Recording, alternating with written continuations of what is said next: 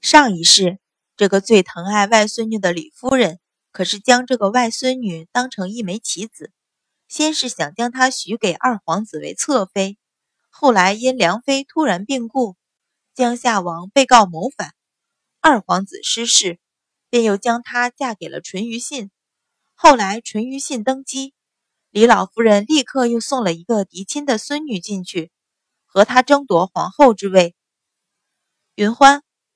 来，给外祖母瞧瞧。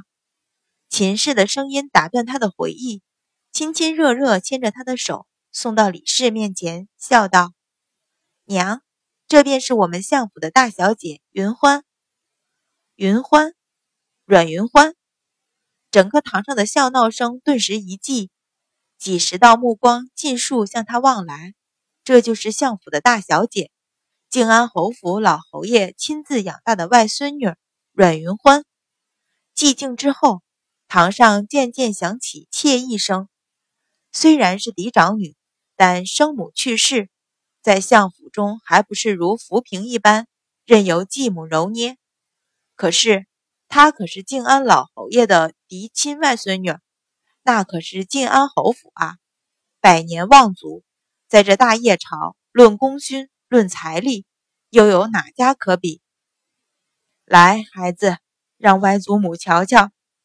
李氏慈爱地将他拉在身边，仔细打量。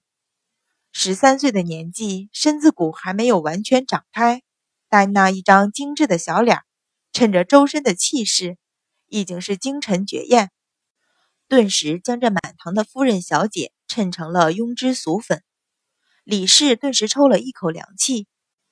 一向以为自己那个外孙女已经是百里挑一的好模样，可一瞧阮云欢、阮云乐，虽容貌差不出多少，周身气质却显得庸俗。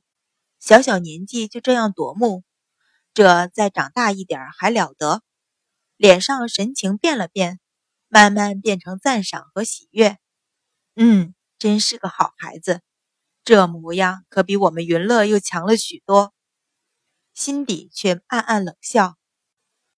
幸好，幸好他现在年纪还小，今天进了建安侯府，还不是任由我们摆布。过了今天，靖安侯府再有天大的本事，也再难帮他。将李氏的神情尽收眼底，阮云欢挑了挑唇角，露出一抹笑意，屈膝为礼，说道：“云欢祝外祖母福寿安康。”嗯嗯，好，是个懂事的。李老夫人连连点头，说道：“一会儿跟着外祖母一同看戏。”是。阮云欢笑应：“是啊，看戏，就是不知道今天这建安侯府要上演一场怎样的大戏，他可期待的很啊。”被晾在一旁的阮云乐死死盯着那张笑脸，心里是满满的不忿。这分明是自己的外祖母，为什么外祖母不但当面夸她比自己美貌，还要对她这样亲热？而在离远一些的席面上，几位闺阁千金更是伸长脖子瞧着阮云欢，叽叽喳喳的议论不休。子涵，你是说就是他救了樊家小姐？瞧着娇滴滴的模样，怎么可能？香儿，你倒是说说，是不是他救了你？哎呀，我才不信呢！那天贼人手里这么长的钢刀，吓都吓死了，还救人？我听说你都吓得尿裤子了呢。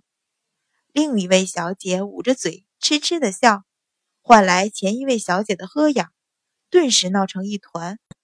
那边沈子涵轻轻柔柔的声音说道：“怎么不是？不信你们问樊小姐，或者换阮大小姐过来一问便知。”说着，站了起来，向前走了几步，向着阮云欢含笑招手。阮云欢微微一笑，向李老夫人低语几句，又施一礼，便款款向他行来，问道：“原来沈小姐已经来了。”沈子涵一把握住他的手，带着他向自己那张桌子行去，说道：“我早来了，正想着你会不会来，你便来了。”语气亲昵，似乎二人很熟悉一般。走到桌子边，一仰头，骄傲地说道：“我将阮家姐姐请了来，不信你们问吧。”又成了阮家姐姐。阮云欢微笑，在一张空椅上随意坐下，笑问：“要问什么？”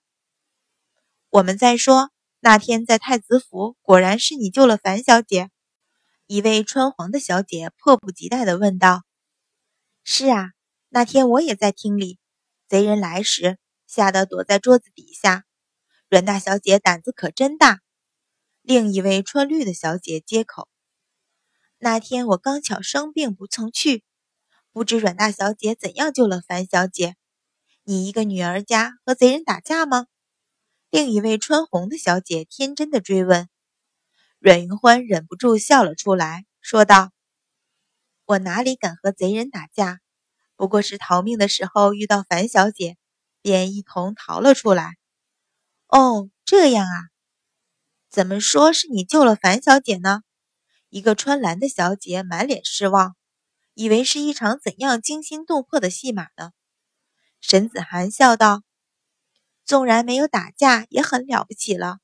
我听说。”大多数人都吓得腿都发软，纵有几个胆子大的，也顾着自个儿逃命，哪里还顾得上旁人？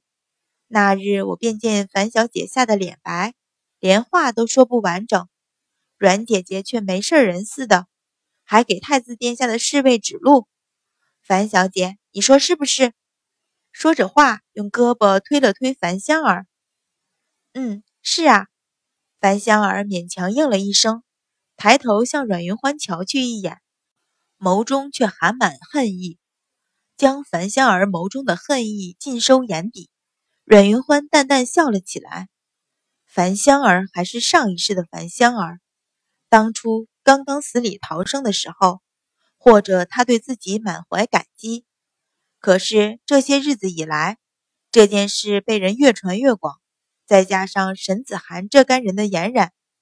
樊香儿或者宁肯当初自己没有救他吧。